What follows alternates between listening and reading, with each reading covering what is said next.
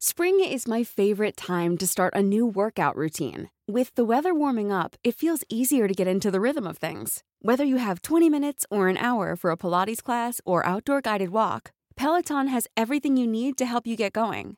Get a head start on summer with Peloton at onepeloton.com. Te lo cuento. Tu dosis diaria de noticias. Es jueves 11 de abril y a continuación te vamos a contar las noticias que tienes que saber para el día de hoy. Nació Emiliano Zapata en un risueño pueblito.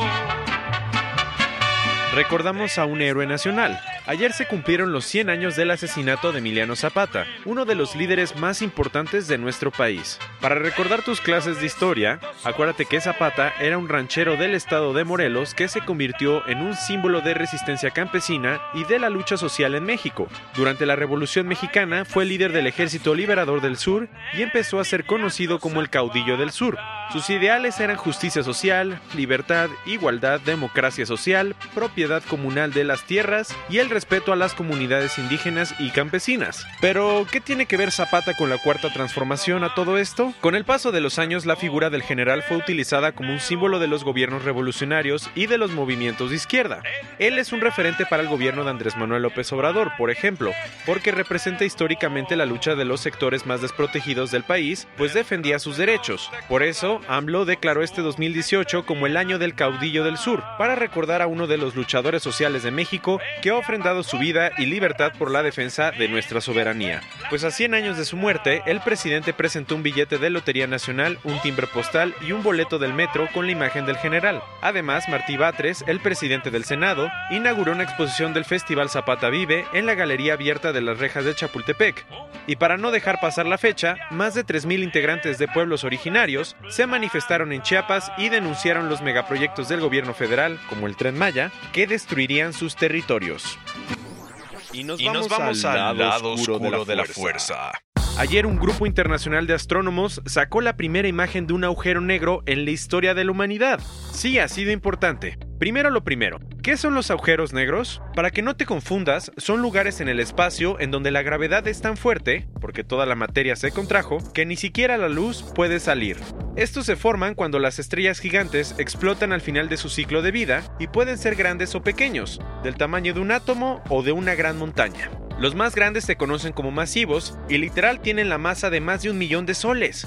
¡Wow! Regresando ayer, ocho observatorios de diferentes partes del mundo sincronizaron sus equipos para poder revelar la primera imagen de un agujero negro. El telescopio de horizonte de eventos, EHT, fue el encargado de capturar el aro de luz que se forma alrededor de un círculo negro en la galaxia Messier 87, a unos 55 millones de años luz de nuestro planeta.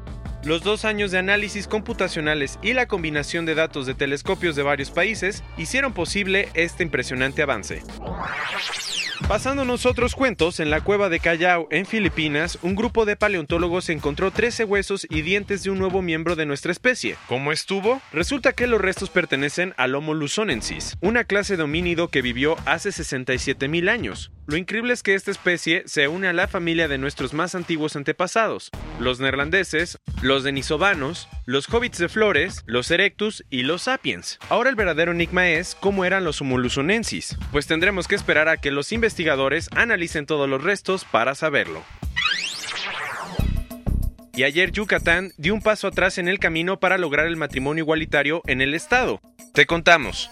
Con 15 votos en contra y 9 a favor, el Congreso yucateco rechazó un dictamen para reformar el artículo 94 de la Constitución del Estado, ese que dice que el matrimonio solo puede ser entre hombre y mujer. Por si no te acuerdas, este artículo quedó escrito por allá de 2009, luego de que una organización de la sociedad civil, Red Pro Yucatán, presentara casi 10.000 firmas ante el Congreso para que se prohibiera el matrimonio homosexual. Muy mal. Y cerrando con las noticias, adiós al INADEM. Ayer los diputados de Morena le dieron el adiós oficial al Instituto Nacional del Emprendedor, ese que fundó en 2003 Enrique Peña Nieto para apoyar a los emprendedores y a las micro, pequeñas y medianas empresas. ¿Y eso?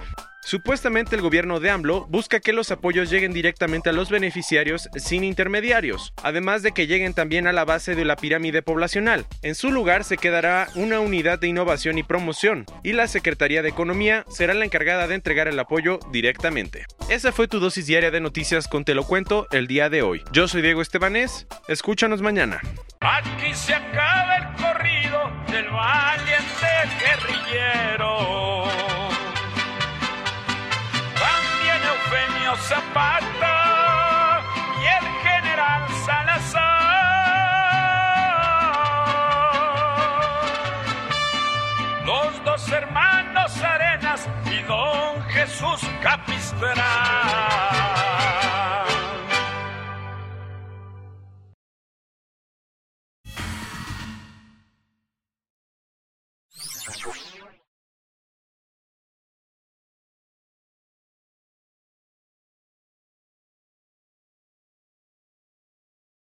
Let's go.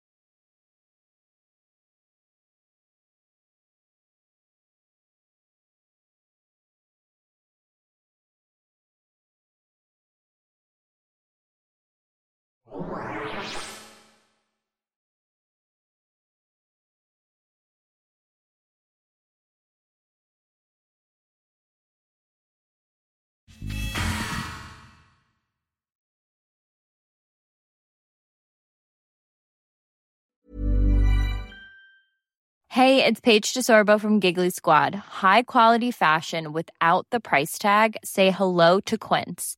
I'm snagging high-end essentials like cozy cashmere sweaters, sleek leather jackets, fine jewelry, and so much more. With Quince being 50 to 80% less than similar brands. And they partner with factories that prioritize safe, ethical, and responsible manufacturing. I love that. Luxury quality within reach. Go to quince.com slash style to get free shipping and 365 day returns on your next order. Quince.com slash style.